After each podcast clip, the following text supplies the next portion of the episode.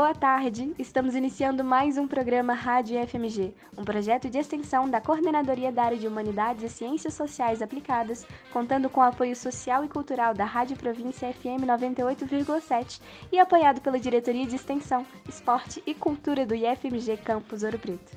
No programa de hoje, contaremos com Gilson Nunes, professor do Departamento de Museologia da Escola de Direito, Turismo e Museologia da UFOP nos contando um pouco mais sobre a chegada do homem na Lua.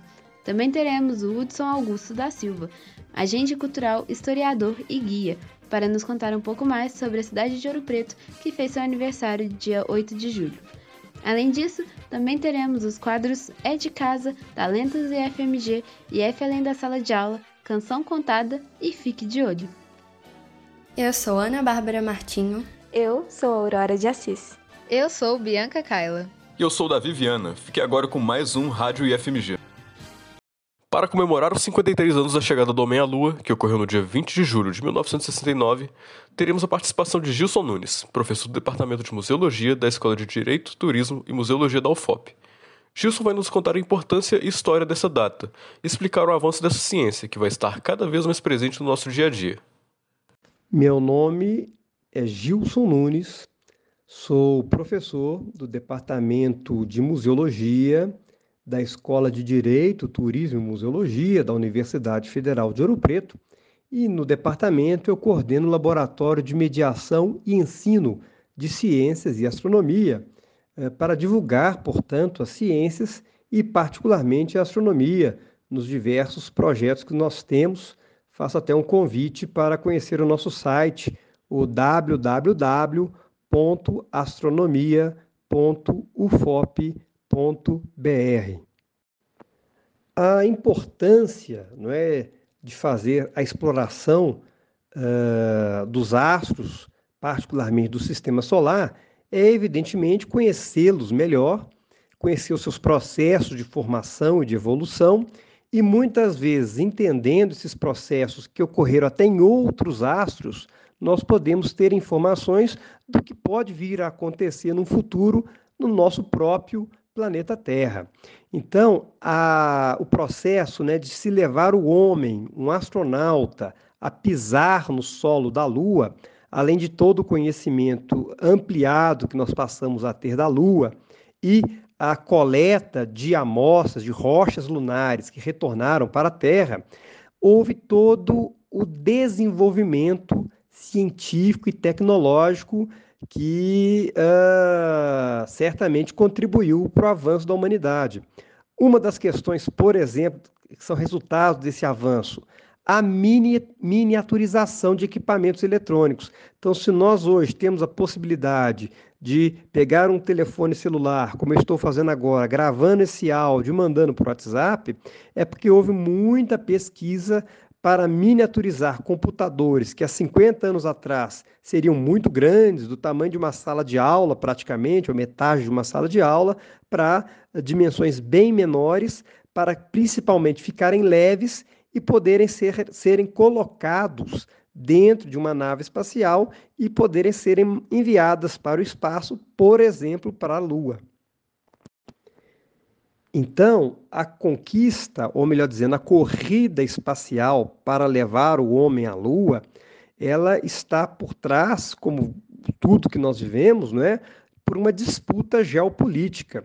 Hoje nós estamos é, acompanhando aí pelas, pelos meios de imprensa, tanto os oficiais como por canais alter, alternativos na internet, nas redes sociais, por exemplo, a guerra da Ucrânia e onde se fala ah, é uma guerra da Rússia contra a Ucrânia. Na verdade, não.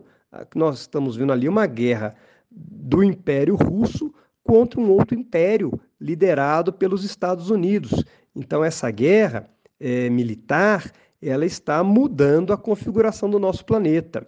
A corrida para levar o homem à Lua e para uh, a conquista, de certa forma, do espaço foi uma, uma corrida que não foi uma guerra militar, mas uma competição entre outros impérios naquela ocasião, o Império Americano e, por assim dizer, o Império Soviético, né, da, de um país que já não existe mais, mas que era a União das Repúblicas Socialistas Soviéticas. Então, esses dois países saíram como lideranças militares e econômicas também no processo posterior à Segunda Guerra Mundial, terminada em 1945. Então, os alemães nazistas né, da Segunda Guerra Mundial desenvolveram tecnologias, particularmente tecnologias de foguetes, não é? que foram a base que os programas espaciais e principalmente o programa espacial americano, que até foi liderado por um cientista alemão, eh, concebeu os foguetes propulsores que foram capazes de levar grandes massas, grande quantidade de material até a Lua. Né? Desenvolver ali um foguete poderosíssimo, talvez um dos mais poderosos que já, já tivemos em operação, o foguete Saturno V. Então, é, esse, esse, essa luta entre esses dois impérios para ver quem lançava o primeiro satélite artificial, que no caso foi os russos, quem lançou a primeira, é, o primeiro ser vivo para o espaço, que também foram os russos, né, os soviéticos, quem lançou o primeiro astronauta homem, o primeiro astronauta mulher para o espaço, que também foram os soviéticos, e quem foi o primeiro país a a ter tecnologia, ter conhecimento suficiente para levar o primeiro homem até a Lua e trazê-lo de volta com segurança, que foram os norte-americanos. Então, talvez tenha sido a conquista da Lua o primeiro evento uh, dessa corrida espacial onde os americanos foram vitoriosos frente ao conhecimento dos russos, naquela época então denominados soviéticos. Após se aprofundar na importância histórica e geopolítica, Gilson explica a importância científica da exploração do espaço, explicando também a relevância desses estudos para a existência da própria raça humana.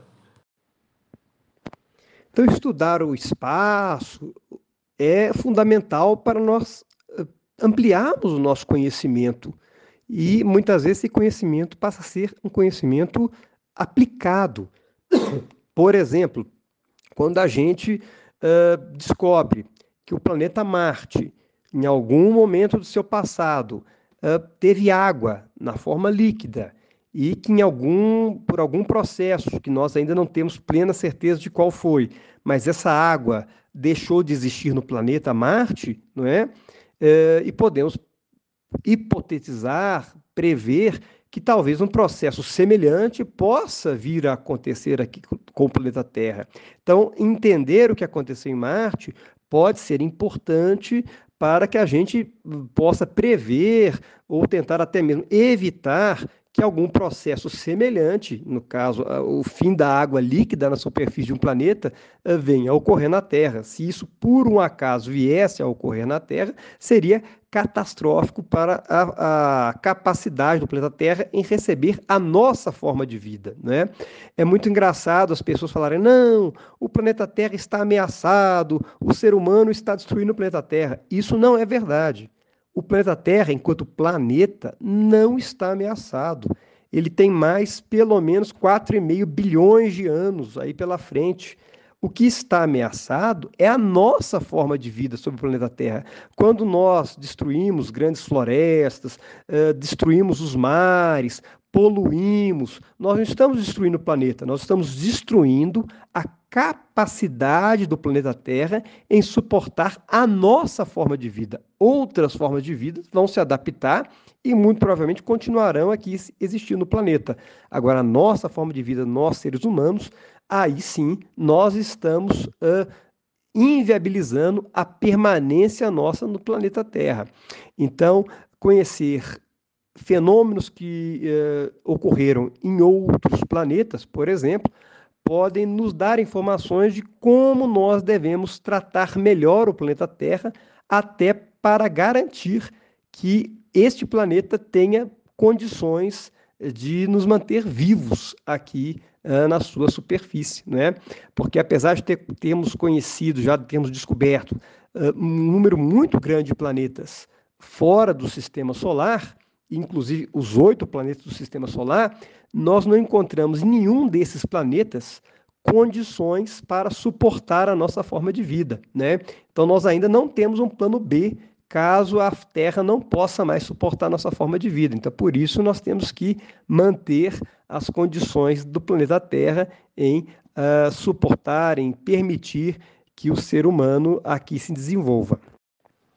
E quando a gente pensa, ah, quais seriam os próximos passos da exploração espacial, certamente é ir até o planeta Marte, levar um astronauta até o planeta Marte.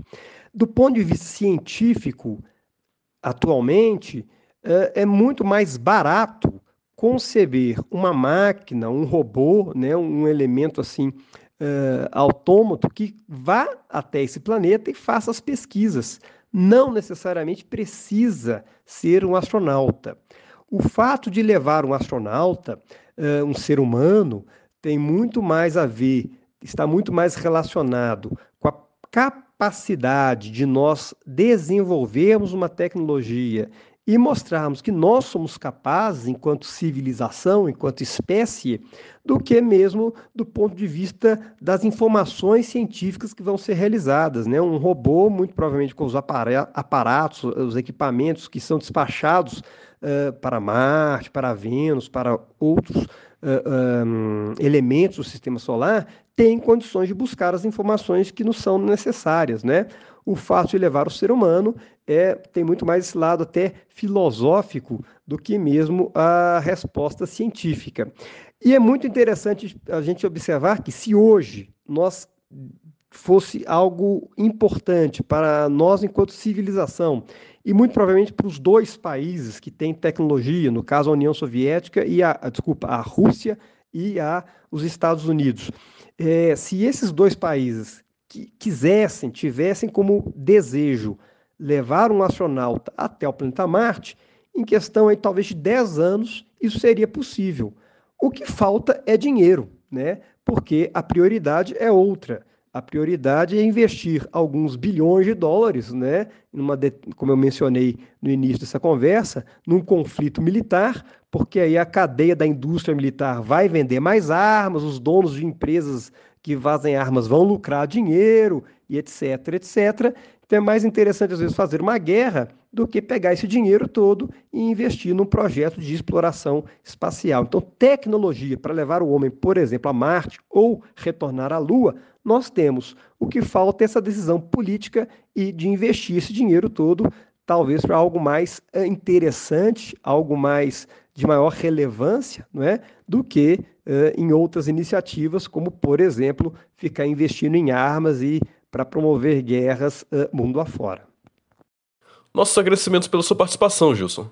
É sempre muito importante relacionar esse tipo de assunto cada vez mais presente em nossas vidas, à nossa história, e entender em que isso afeta nossas vidas. Você acabou de ouvir Gilson Nunes, professor do Departamento de Museologia da Escola de Direito, Turismo e Museologia da UFOP, celebrando o aniversário da chegada do Homem à Lua. A luta pelo direito à saúde informa a hora certa. É hora de defender o SUS.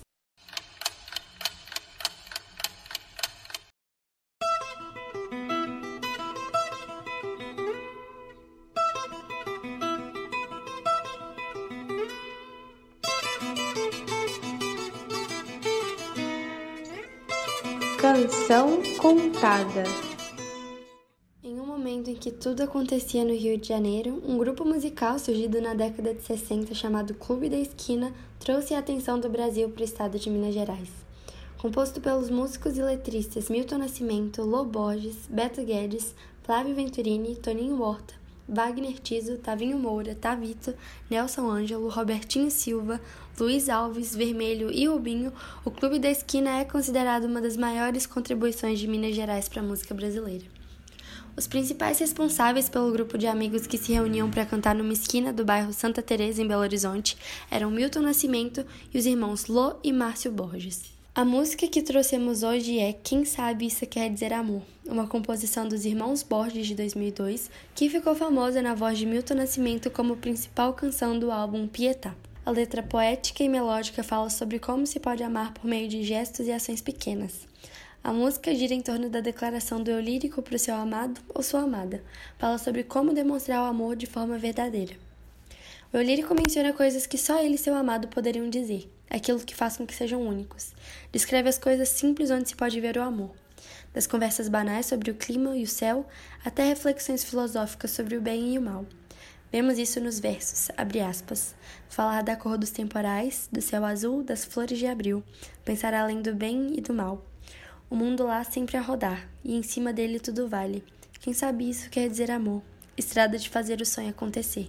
Na letra, ele fala de amor como algo em movimento, uma direção a seguir e não um lugar exato. E estrada de fazer sonho acontecer, porque o amor não é o ponto de chegada, mas sim uma jornada na qual o sonho acontece.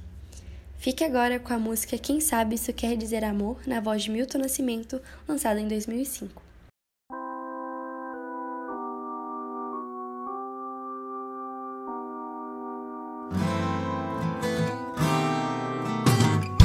A tempo de te ver acordar. Eu vim correndo à frente do sol. Abri a porta e antes de entrar, revi a vida inteira. Pensei em tudo que é possível falar, que sirva apenas para nós dois. Sinais de bem, desejos de cais, pequenos fragmentos de luz. Falar da cor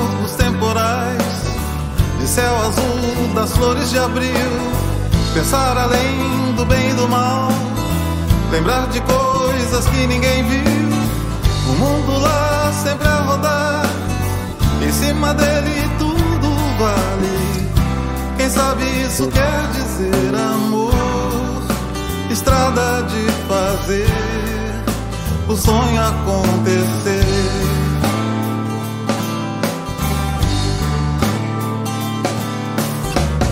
No tempo e era tempo demais. Você olhou sorrindo pra mim, me acenou um beijo de paz, virou minha cabeça. Eu simplesmente não consigo parar. Lá fora o dia já clareou, mas se você quiser transformar o Ribeirão em braço de mar, você vai ter que encontrar aonde nasce a fonte do ser e perceber meu coração bater mais forte só por você. O mundo lá sempre a rodar, em cima dele tudo vale. Quem sabe isso quer dizer amor, estrada de fazer o sonho acontecer.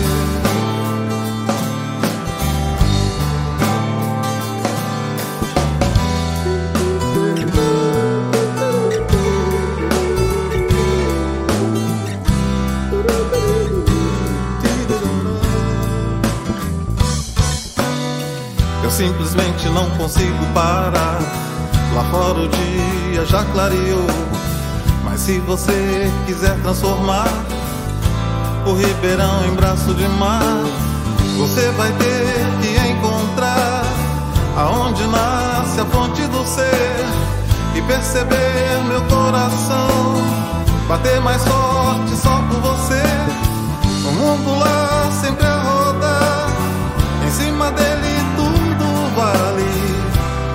sabe isso quer dizer amor, estrada de fazer o sonho acontecer.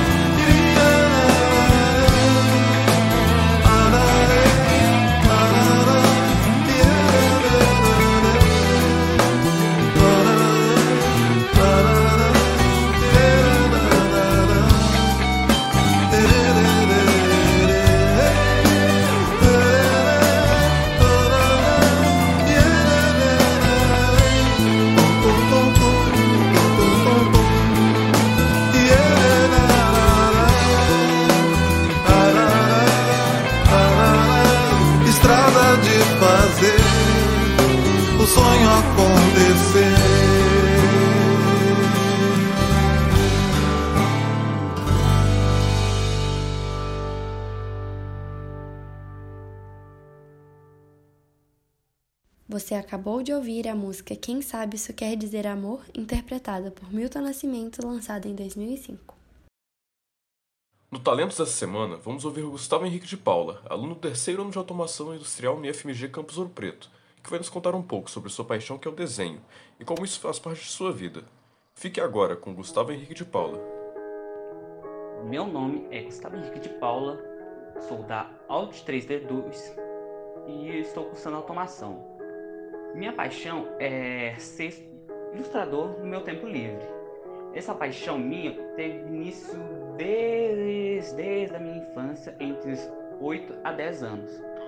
Nessa fase, como toda, toda criança, eu gostava muito de desenhar. Eu passava horas, horas, horas, dias, dias desenhando. E o que me inspirou muito nessa fase da vida foi jogos e mangás japoneses, que me inspirava a querer desenhar igual. Porém, com o tempo, acabou que, por motivos pessoais, essa paixão minha foi diminuindo até que no momento eu parei de desenhar. Passado muito tempo, 2021, pandemia, vários outros problemas, eu decido procurar um porto seguro. E o porto seguro foi o de voltar a desenhar. Nesse tempo de lá para cá, voltar a desenhar tem me ajudado muito, pois quando estou desenhando é só eu e o desenho e talvez uma musiquinha de fundo para ajudar na inspiração. E quando estou nesse momento, eu tento ao máximo me desligar de tudo ao meu redor, sejam coisas de escola, problemas, obrigações de casa, qualquer coisa. Eu tento ao máximo só focar no que eu estou fazendo, pois nesse momento eu tento esvaziar minha cabeça para assim depois que eu terminar meu desenho, eu voltar mais preparado para essas facilidades minhas e tentar resolver meus problemas. E isso tem me ajudado, me ajudado muito. E depois de explicar como começou a desenhar, Gustavo conta suas inspirações e explica o que o desenho significa para ele e como está presente na vida dele. Hoje, felizmente, desenhar não é apenas um porto seguro onde posso me desligar dos meus problemas, mas sim também um jeito de eu demonstrar o que sinto através dos meus desenhos para as pessoas, onde que eu sempre tento melhorar. Atualmente, minhas principais inspirações são o Tetsuya Nomura, criador do Kingdom Hearts, Akira Toriyama, que é criador do Dragon Ball, e o Kazuki Takahashi, criador do Yu-Gi-Oh! Bom, eu não sei se ser ilustrador será minha profissão do futuro, pois depois que eu formar no IF, eu pretendo estudar gastronomia, pois é outra coisa que eu gosto muito de fazer, é cozinhar. Mas mesmo que eu não siga profissionalmente como ilustrador, pretendo levar o hobby de desenhar para minha vida toda, pois além de me ajudar a desligar dos problemas, é algo que eu tenho muita paixão e prazer. E para finalizar, é, eu queria passar um conselho estiver passando problemas. Tente procurar um hobby, seja desenhar, cantar, dançar, fazer academia ou escrever poemas, poesias, qualquer coisa que seja. Pois, além de estar fazendo as coisas que gostamos, estamos desligando nossos problemas. Bom, obrigado pelo convite. Caso alguém queira ver as minhas artes é só ir no meu Instagram, Tidos, com X, no lugar do S, espaço G. Se não encontrarem, é, meu nome é Gustavo Henrique de Paula, e é isso. Nós é que agradecemos, Gustavo. Muito obrigado pela participação e pela mensagem. Lembre-se de seguir o Gustavo no Instagram para ver os desenhos. Sua conta é tidux_g. Tidux com X no final. Você acabou de ouvir Gustavo Henrique de Paula, estudante de automação industrial e que tem como talento desenho. A luta contra o fascismo informa a hora certa. É hora de resistir a toda forma de arbítrio. O IF além da sala de aula. Projetos de pesquisa, de extensão, de ensino. O campus Ouro Preto do IFMG tem os mais diversos projetos. E assim como a Rádio IFMG, eles colaboram e enriquecem toda a sociedade acadêmica e seu entorno. Hoje, temos o prazer de receber Elke Pena, coordenadora do projeto Oficina de Produção Textual para o Enem. Universidade é lugar de mulher. Bom dia! Olá, ouvintes da rádio IFMG. Meu nome é Elke Pena, sou professora de língua portuguesa do campus Ouro Preto.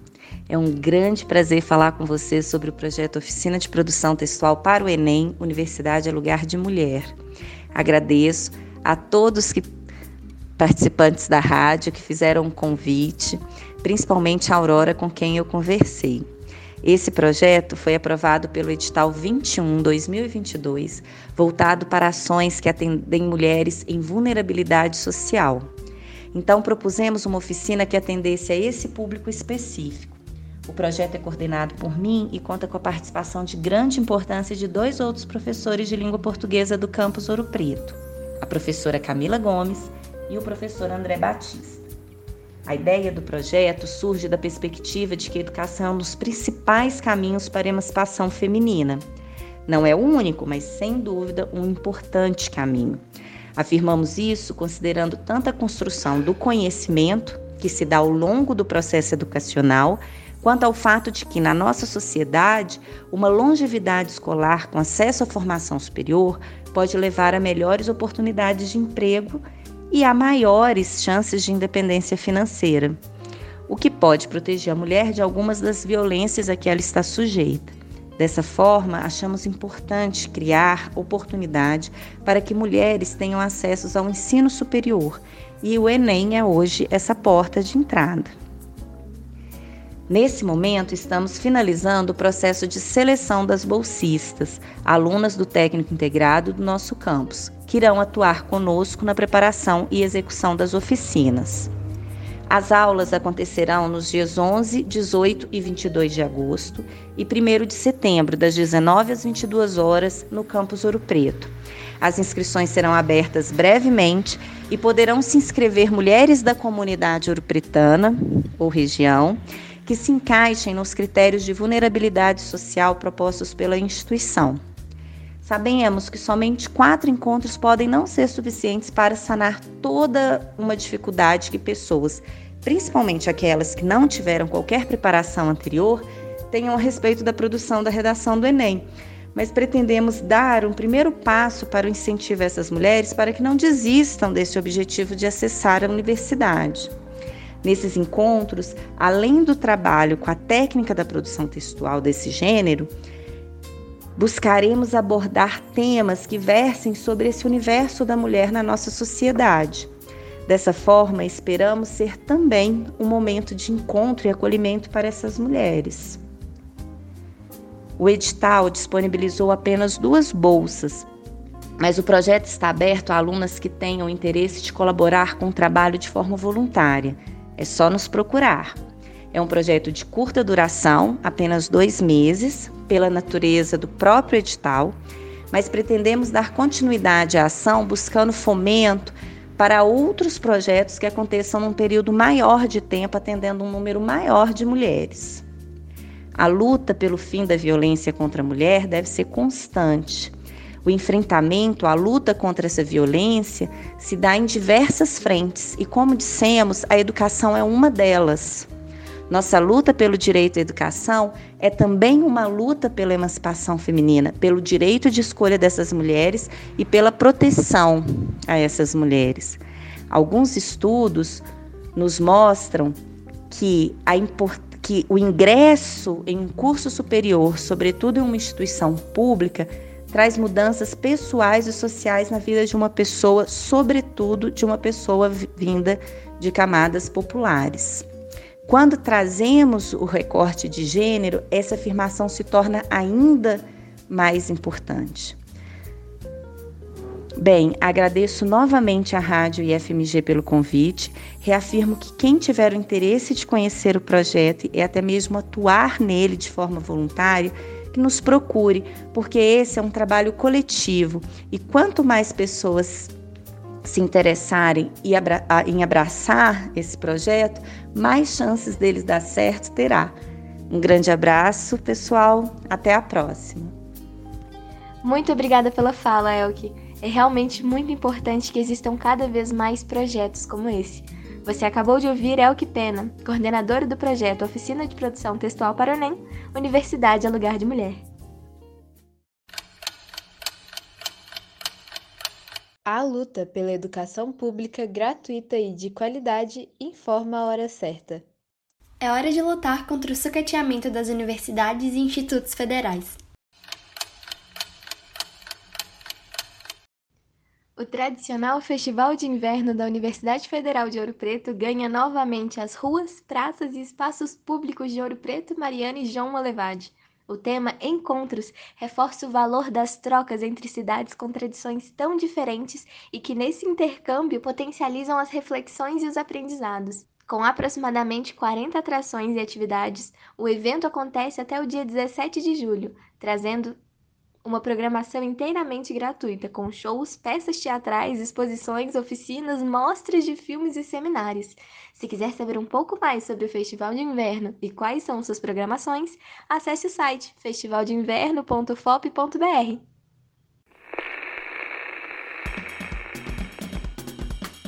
Rádio IFMG. O IFMG vai promover pela primeira vez o Orgulhe-se, concurso de contos com temática LGBTQIA+. Em uma iniciativa da Pró-Reitoria de Ensino, o projeto tem como objetivo estimular a inclusão, a acolhida e o respeito à diversidade, bem como evidenciar o debate sobre o preconceito e a luta da população LGBTQIA+, através das produções literárias. O lançamento do concurso foi realizado no dia 29 de junho.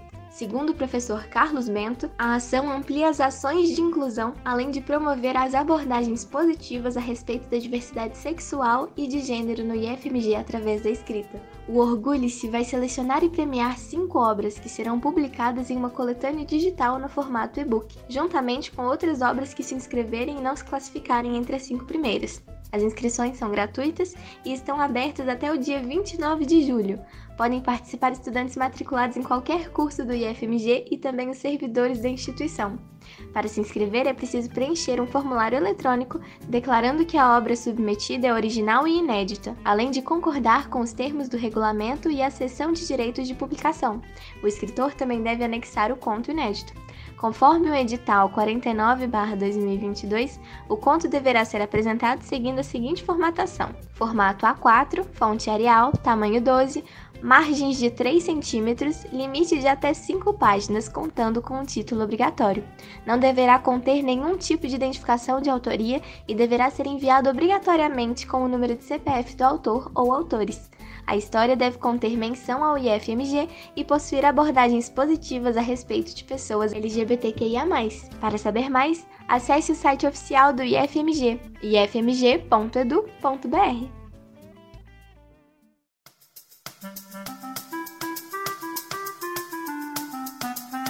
É de casa. Para o programa dessa semana, convidamos o Ezequiel, cantor e compositor de Itabirito, para nos falar um pouco mais sobre o seu trabalho. Então, fique agora com Ezequiel. Aqui é Ezequiel, no alto-falante, sou de Itabirito, Minas Gerais, Brasil, intergaláctico, planeta mundo. Tenho 27 anos, e nascido e criado aqui em Itabirito, região dos Inconfidentes, alicerçado com Ouro Preto, Mariana, e fui convidado, né, para poder estar tá apresentando o nosso trampo aí, que tá rolando pesado nas redes e que logo também quero que todos nos contratem aí pelo Brasil, pelo mundo, para a gente estar tá levando a nossa mensagem junto com o meu parceiro Genin Beat, salve, salve, Jack Cigar também na direção artística, grande parceiro, Megê na Mix e Master, Mano Prince aí também que tá fechadão com nós no audiovisual, Rai, Ariano, todos aqui não pode faltar nenhum, Dani Maju, todos meus parceiros aqui também da, da minha cidade aqui, meus parceiros que foram nascidos e criados comigo também, que é um elo muito forte, Manovinho Pedraide, minha família principalmente aqui, que são a minha maior inspiração. Meu paizão aqui que é um cara grande influência aqui na nossa cidade, cara pré-histórico. Ensinou diversas pessoas aqui na região e sou muito grato a ele, a minha mãezinha que já partiu para outro plano, mas segue com a gente também, realizando cada sonho, cada passo. E nós vamos lançar a mixtape Abraço para vocês aí ouvir. Nós lançamos já tem um mês mais ou menos, muito da hora. Me corrija aí. Mixtape Abraço e com três faixas. Traz um abracinho, tem Lingerie e Bailarina, são três músicas que comporam esse EP. obrigado a todos os meus parceiros aí e parceiros que fizeram realizar mais esse sonho. E eu venho da influência da música preta, de Jexá, mistura um pouco de tudo, pagode, samba, reggae, rap, jazz, blues, soul, alma, né? Então essas são minhas referências também, mas como eu sempre vou de, retornar a dizer, que a maior influência é a minha família mesmo. São grandes músicos também, são muitos instrumentistas, caras, são maestros que eu me inspiro demais. Eles são embaçados, viu? Vamos dizer assim. Vai ter muita novidade para vocês. Então eu queria compartilhar com vocês e depois segue lá, underline EZK2IEL, Ezequiel. Curte aí nas plataformas e vamos trocar aí, partilhar cada momento. Quem quiser trocar, chamar, pode chamar que a gente troque ideia. Estamos aí prontos para receber cada elogio, cada crítica construtiva, cada carinho, cada boa energia, satisfação. Ô turma, dá mais uma ideia para vocês aqui. Tem um videoclipe de trás, um abracinho lá no YouTube. Já se inscreve no canal, continua acompanhando lá, que vai vir muito conteúdo da hora. Nós vamos exprimir muita coisa boa. E logo menos vai sair a segunda faixa, Lingerie, o audiovisual, ao vivo no Cabaré do Juju. Lingerie ao vivo no Cabaré do Juju, Eugênio Beach, Mano Prince 23 Filmes. E vamos que vamos, com uma nova roupagem. Então se inscreve e fiquem atentos, hein? Valeu, Mano Gui. Não, não, não, não, não. Nunca disse que sou santo. Nunca precisei fingir.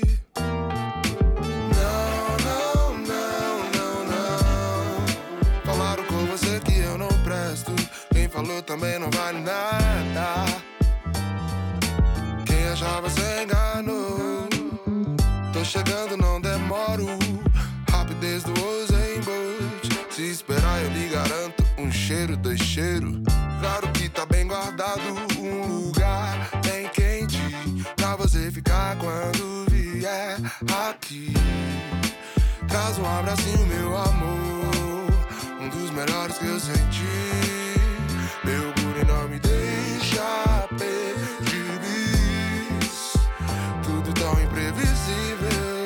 Nosso romance por um triz. Se eu for pra te magoar eu vou partir. Não, não, não, não, não. Nunca disse que sou santo. Nunca precisei fingir.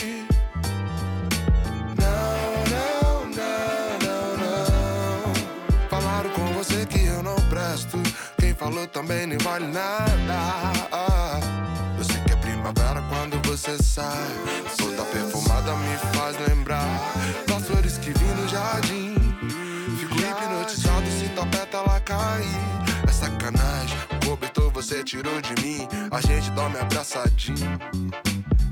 Cola teu corpo no meu, assim o clima fica bem mais. Traz um abracinho, meu amor. Um dos melhores que eu senti.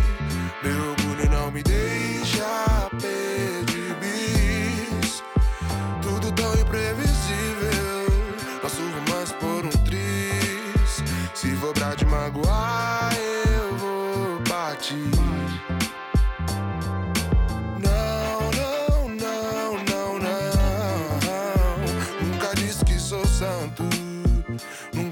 Precisei fingir.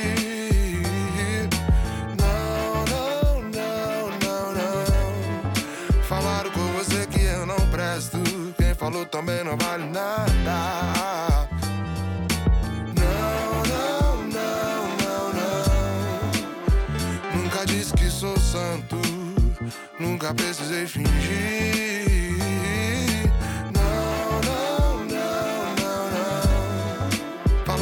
Você que eu não presta. Quem falou também não vale nada.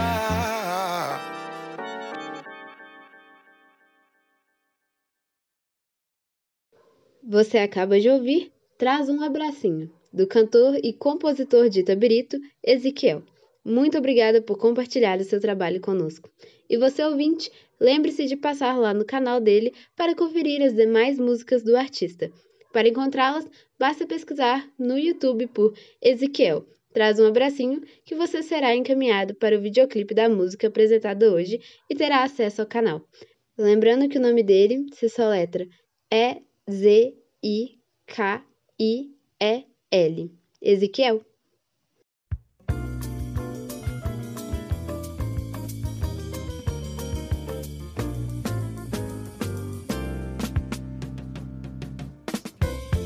Trezentos e onze anos, setenta e quatro mil habitantes, e entre incontáveis histórias, causos, figuras, revoluções e incomparável importância política não só para o estado de Minas Gerais, mas para todo o Brasil. Ouro Preto faz aniversário nesta sexta-feira, dia 8 de julho, e não há nada mais ouro-pretano do que os shows que tivemos essa semana para comemorar. Vamos celebrar o aniversário da nossa Vila Rica, que foi o primeiro sítio histórico tombado como patrimônio mundial da Unesco. Parabéns, Ouro Preto! Realmente, Hudson, muito obrigada por sua participação e por contar mais sobre essa cidade tão encantadora e rica. Você acaba de ouvir o Hudson Augusto da Silva, que é guia, agente cultural e historiador. Ouro Preto, a cidade do barroco mineiro e da consciência da preservação do patrimônio. Ouro Preto é a cidade cuja fisionomia e unidade do seu aspecto urbano e arquitetônico reflete com muita pureza o passado colonial brasileiro.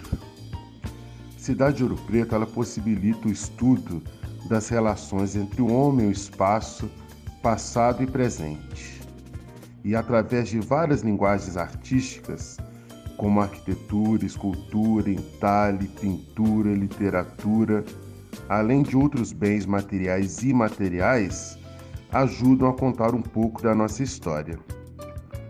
A cidade de Ouro Preto tem grande importância na formação da consciência preservacionista brasileira.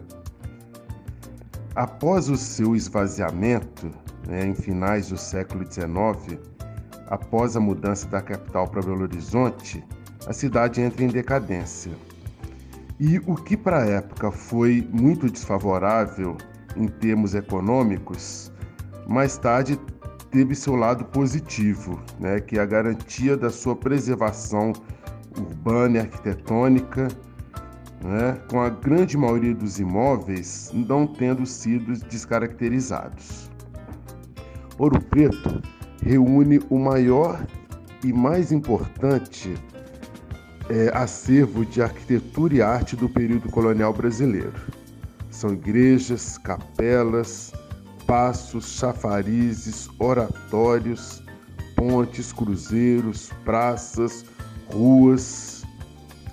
E Ouro Preto, após ser redescoberta pela caravana modernista na década de 20, começa a ser valorizada, começa a ser divulgada e principalmente estudada.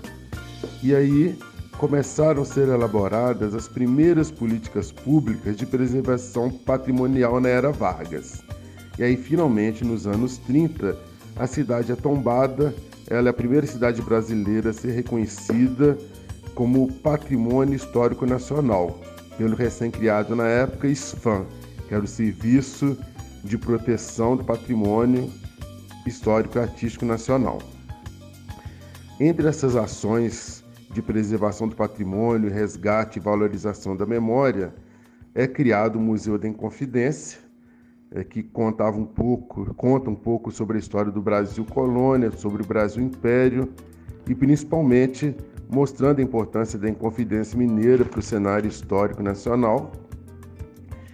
E nesse período, né, após os anos 30 e 40, acontece em relação à população um despertar sobre as questões que envolvem a valorização e a preservação do patrimônio histórico. E a cidade de Ouro Preto, né, aqui aconteceram vários aspectos históricos importantes, vários fatos históricos importantes. Né, nós sabemos que aqui, em finais do século XVII, é um, um espaço que é é, começa a ser explorado né, pelas bandeiras que aqui chegam, vindas do Vale do Paraíba. Depois acontece uma disputa pelas áreas mineradoras, uma disputa pelo solo, que foi a Guerra dos Emboabas. Com a introdução das casas de fundição, acontece a revolta de Filipe dos Santos e a transferência da capital, da capitania de Minas Gerais, de Vila do Carmo para Vila Rica. E acontece principalmente a Inconfidência Mineira, que vai ser um movimento né, que vai ser uma característica mesmo aqui do estado de Minas Gerais, é um movimento que faz com que o estado se destaque em relação aos outros aí no século XVIII. É, a política portuguesa implantada aqui né, no século XVIII, que é a política do padroado, fez com que fossem construídas muitas igrejas. Né, havia um incentivo da coroa portuguesa para que as igrejas e capelas fossem construídas. Esses espaços católicos contribuíam muito com Portugal na sua forma de administrar o espaço e garantir a cobrança de impostos. E esses templos religiosos eram construídos principalmente pelas irmandades, confrarias e ordens terceiras. É... As igrejas e capelas e demais espaços com estrutura influenciada pelos estilos barroco, rococó e neoclássico se espalham por toda a malha urbana da cidade de Ouro Preto. E a adoção desses estilos artísticos e a abundância do ouro aqui na região fez com que vários artistas portugueses, várias escolas de artes portuguesas viessem para Minas Gerais, principalmente para a região de Vila Rica. E esses portugueses aqui fizeram escola, foram formados mestres locais, entre eles o que mais se destaca é o Antônio Francisco Lisboa, né, que é o Aleijadinho. E tanto esses artistas e artífices portugueses e os locais vão construir bens móveis e imóveis, bens integrados, trabalhados em materiais diversos, como madeira, barro, pedra-sabão e quartzito. E entre esses artistas, o grande destaque, com certeza, é o Aleijadinho, ele é considerado o grande mestre do barroco mineiro, faz várias obras pelo estado de Minas Gerais, mas aqui em Ouro Preto, a antiga Vila Rica, é o espaço onde está a Igreja de São Francisco de Assis, que é considerada a sua grande obra-prima na cidade, onde é atribuído a ele desde o risco né, da capela aos detalhes ornamentais em pedra-sabão no frontispício e na fachada, assim como os altares laterais, o arco do cruzeiro, capela mor, altar mor e um lavabo na sacristia.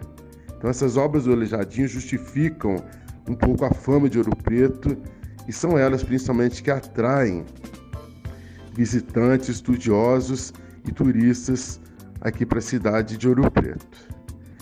E em relação à história, à arte e esses acontecimentos históricos no geral, os seus desdobramentos são muito necessários para que as pessoas possam conhecer, entender, refletir sobre as permanências e transformações nos variados aspectos que envolvem a formação do Brasil, dos brasileiros e do povo mineiro.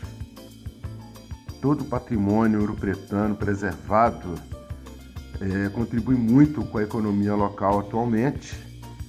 É, uma das principais fontes de renda do município é o turismo. E a prática do turismo só é possível devido às características da cidade, principalmente em relação à sua unidade arquitetônica tão bem preservada, que é um exemplo não só para cidades mineiras, mas para todas as cidades brasileiras. Ouro Preto, finalmente em 1980, é reconhecida pela Unesco como Patrimônio Mundial. É a primeira cidade brasileira a ter essa certificação, ter esse reconhecimento.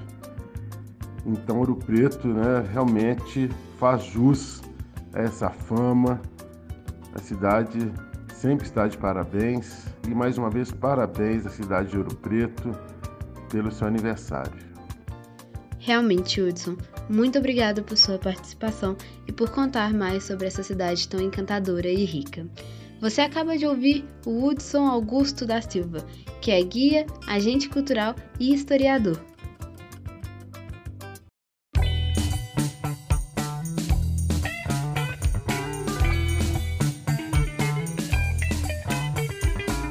Fique de olho!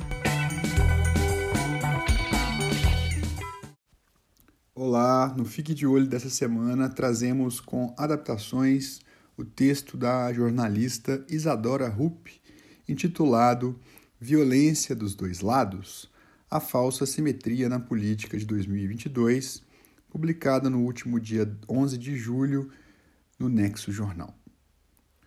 O assassinato de um petista por um bolsonarista na madrugada deste domingo, dia 10, em Foz do Iguaçu, trouxe à tona em discursos de políticos e nas redes sociais a ideia de que a polarização entre Luiz Inácio Lula da Silva, do PT, e Jair Bolsonaro seria a principal responsável por casos trágicos como o do guarda municipal Marcelo Arruda, e ressalvam que há violência dos dois lados. A discussão ganhou corpo em meio à hashtag Bolsonarismo Mata, que ficou entre os assuntos mais comentados do Twitter no domingo e na segunda-feira, dia 11, com o argumento de que o discurso de ódio contra adversários, promovido em diversas ocasiões pelo presidente Bolsonaro e seus apoiadores, é o que incentiva episódios como a morte de Arruda. Arruda, um dos líderes do PT em Foz do Iguaçu, foi morto pelo policial penal federal Jorge José da Rocha Guaranho em sua festa de aniversário de 50 anos que tinha como tema o partido e o ex-presidente Luiz Inácio Lula da Silva. O policial invadiu a comemoração que ocorria na Associação Esportiva de Saúde Física Itaipu, clube do qual é diretor, e ameaçou os presentes enquanto gritava palavras de apoio ao presidente Jair Bolsonaro. Cerca de 20 minutos depois, Guaranho retornou atirando e Arruda revidou. Logo surgiram questionamentos nas redes sociais sobre os motivos de que o guarda municipal está armado e que a história estava mal contada. As suspeitas sobre o caso foram levantadas mesmo com o relato das testemunhas, do boletim de ocorrência e do vídeo de uma câmera de segurança que mostra Guaranho invadindo o local. Segundo a viúva do guarda municipal, Pamela Suelen da Silva, que é policial civil, o marido se assustou com a ameaça e foi ao carro buscar a arma. Por lei, policiais podem andar armados. Logo após o caso virar público, grupos bolsonaristas no Telegram divulgaram conteúdos em vídeo dizendo abre aspas, petista troca tiros com outra pessoa, fecha aspas, sem mencionar Guaranho.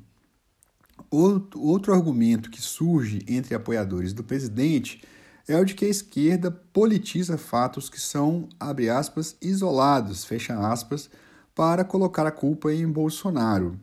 O vice-presidente Hamilton Mourão seguiu essa toada ao comentar o crime que chamou de lamentável, mas disse que isso acontece todo fim de semana por causa do excesso de bebida alcoólica.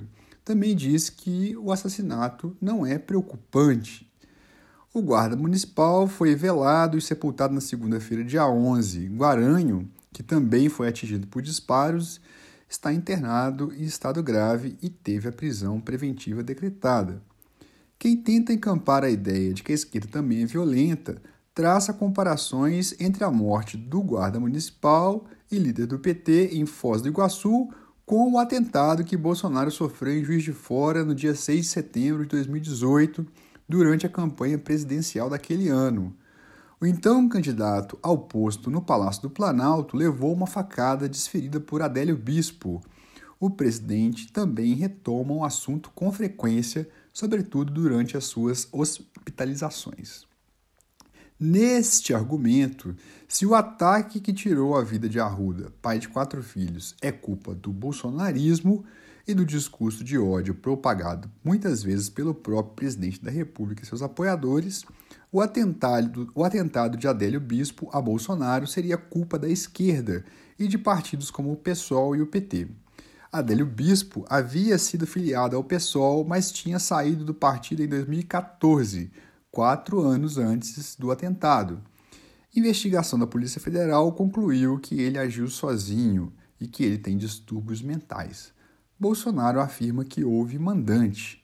É importante lembrar que só na última semana ataques a eventos do PT foram feitos por apoiadores radicais do bolsonarismo e que isso mostra claramente um foco violento direcionado à legenda, ao PT, e que esses fatos explicitam a falsa simetria da violência no mesmo tom da esquerda e da direita.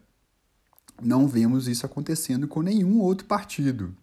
Pré-candidatos à presidência, como Ciro Gomes, do PDT, e Simone Tebet, do MDB, lamentaram o assassinato de Marcelo Arruda. Ciro Gomes disse que o episódio é fruto de uma guerra absurda e que o ódio político precisa ser contido com urgência. Tebet frisou que o adversário não é inimigo e chamou a morte de conflito que nos ameaça enormemente como sociedade. Ambos se colocam como uma alternativa a Lula e a Bolsonaro nas eleições de outubro e condenam a polarização entre os dois candidatos. Gomes e Tebet foram criticados em suas postagens no Twitter pelo uso de termos como guerra e conflito para se referirem ao assassinato de Arruda. A cientista política Caroline Botelho concorda que as palavras não se aplicam nessa situação. Ela diz, abre aspas, não é guerra. Não existe do lado não bolsonarista uma postura de aniquilação do opositor. Essas falas pioram a situação e ainda dão instrumento de munição ao lado que quer aniquilar o opositor. Fecha aspas.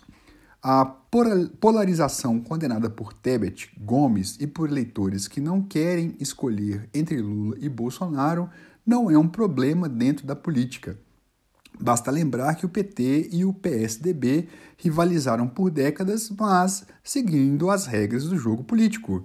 Certas frases de Bolsonaro, como abre aspas, vamos fuzilar a petralhada, fecha aspas, ou mandar adversários para a ponta da praia, referindo-se a uma base da Marinha que serviu de, como local de torturas durante a ditadura militar no Brasil, não tem equivalentes.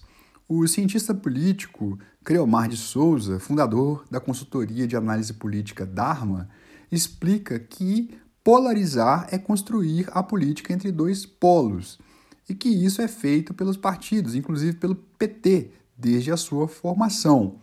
Ele diz, abre aspas, e está tudo bem usar a estratégia que trabalha a ideia de nós contra eles. Em algum sentido, porém, ela nunca entrou no campo de Fulano merece morrer como agora. A raiz do problema é que polarizar transcendeu o mero confronto de ideias e assumiu elementos agressivos. Fecha aspas, diz Creomar de Souza. Para contrapor quem ligou o discurso de ódio de Bolsonaro ao crime de Jorge Guaranho, perfis bolsonaristas resgatam casos como o da morte de Celso Daniel em 2002, então prefeito de Santo André, São Paulo, uh, pelo PT, e a pichação do prédio da ministra do Supremo Tribunal Federal, Carmen Lúcia, em 2018, assumida pelo MST, Movimento dos Trabalhadores Rurais Sem Terra. Bolsonaro demorou a se manifestar sobre a morte de Arruda. Na noite de domingo, dia 10, ele escreveu em uma thread no Twitter afirmando que dispensa o apoio de quem pratica violência contra opositores e culpou a esquerda pela violência.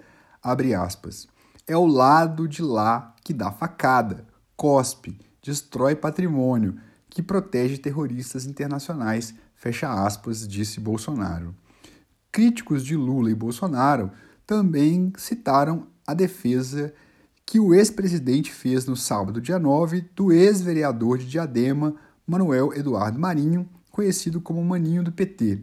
Lula lembrou da agressão cometida por ele contra um empresário que protestava em frente ao, ao Instituto Lula em 2018. Na ocasião, a vítima bateu com a cabeça no capô de um caminhão e teve que ser hospitalizada com traumatismo craniano. Maninho foi acusado de tentativa de homicídio pelo Ministério Público e teve a prisão preventiva decretada pela Justiça naquele ano. Sobre esse caso, Lula disse, abre aspas, esse companheiro, por me defender, ficou sete meses preso, por não permitir que um cara ficasse me xingando na porta do instituto, fecha aspas. Cleomar de Souza ressalta que a defesa pública de Lula ao ex-vereador de Diadema é ruim para a campanha do ex-presidente que se posiciona a favor da democracia. De acordo com Creomar de Souza, abre aspas, quem vota em Bolsonaro não espera apelos à paz, mas vão esperar de Lula. É muito ruim quando se diz que tem que metralhar fulano, mas também é ruim quando se elogia quem empurrou o camarada em um caminhão. Não é a mesma camada de causa e efeito, mas é ruim, ainda mais em uma sociedade que se acostumou a resolver questões de forma violenta, fecha aspas, disse Creomar. Para a campanha de Lula, ao mesmo tempo em que se demanda razoabilidade e a postura mais pacífica possível, existe parte da militância progressista que está com raiva e se sente ameaçada a partir do que ocorreu em Foz do Iguaçu. Diz Creomar de Souza, abre aspas, o crime político começa a trazer medo e militantes vão se sentir com razão assustados com um alvo nas costas. Esse é o dilema da eleição, fecha aspas. Considere assinar o Nexo Jornal. É preciso ficar de olho. Meu mestre deu a partida, é hora, vamos embora. Pros rumos do litoral, vamos embora.